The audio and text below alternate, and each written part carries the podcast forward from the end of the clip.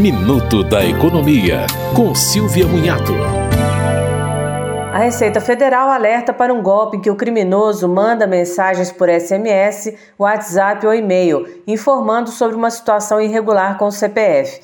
A mensagem contém um link para que a pessoa pague uma taxa para regularizar o CPF. A Receita Federal esclarece que a regularização do CPF é gratuita e é feita pela sua página oficial. Outra informação é que os alertas da Receita não trazem links de acesso. É importante que, ao receber mensagens de cobranças, os cidadãos procurem acessar os canais oficiais das empresas ou órgãos públicos para confirmar a informação antes de agir. Você ouviu Minuto da Economia, com Silvia Munhato.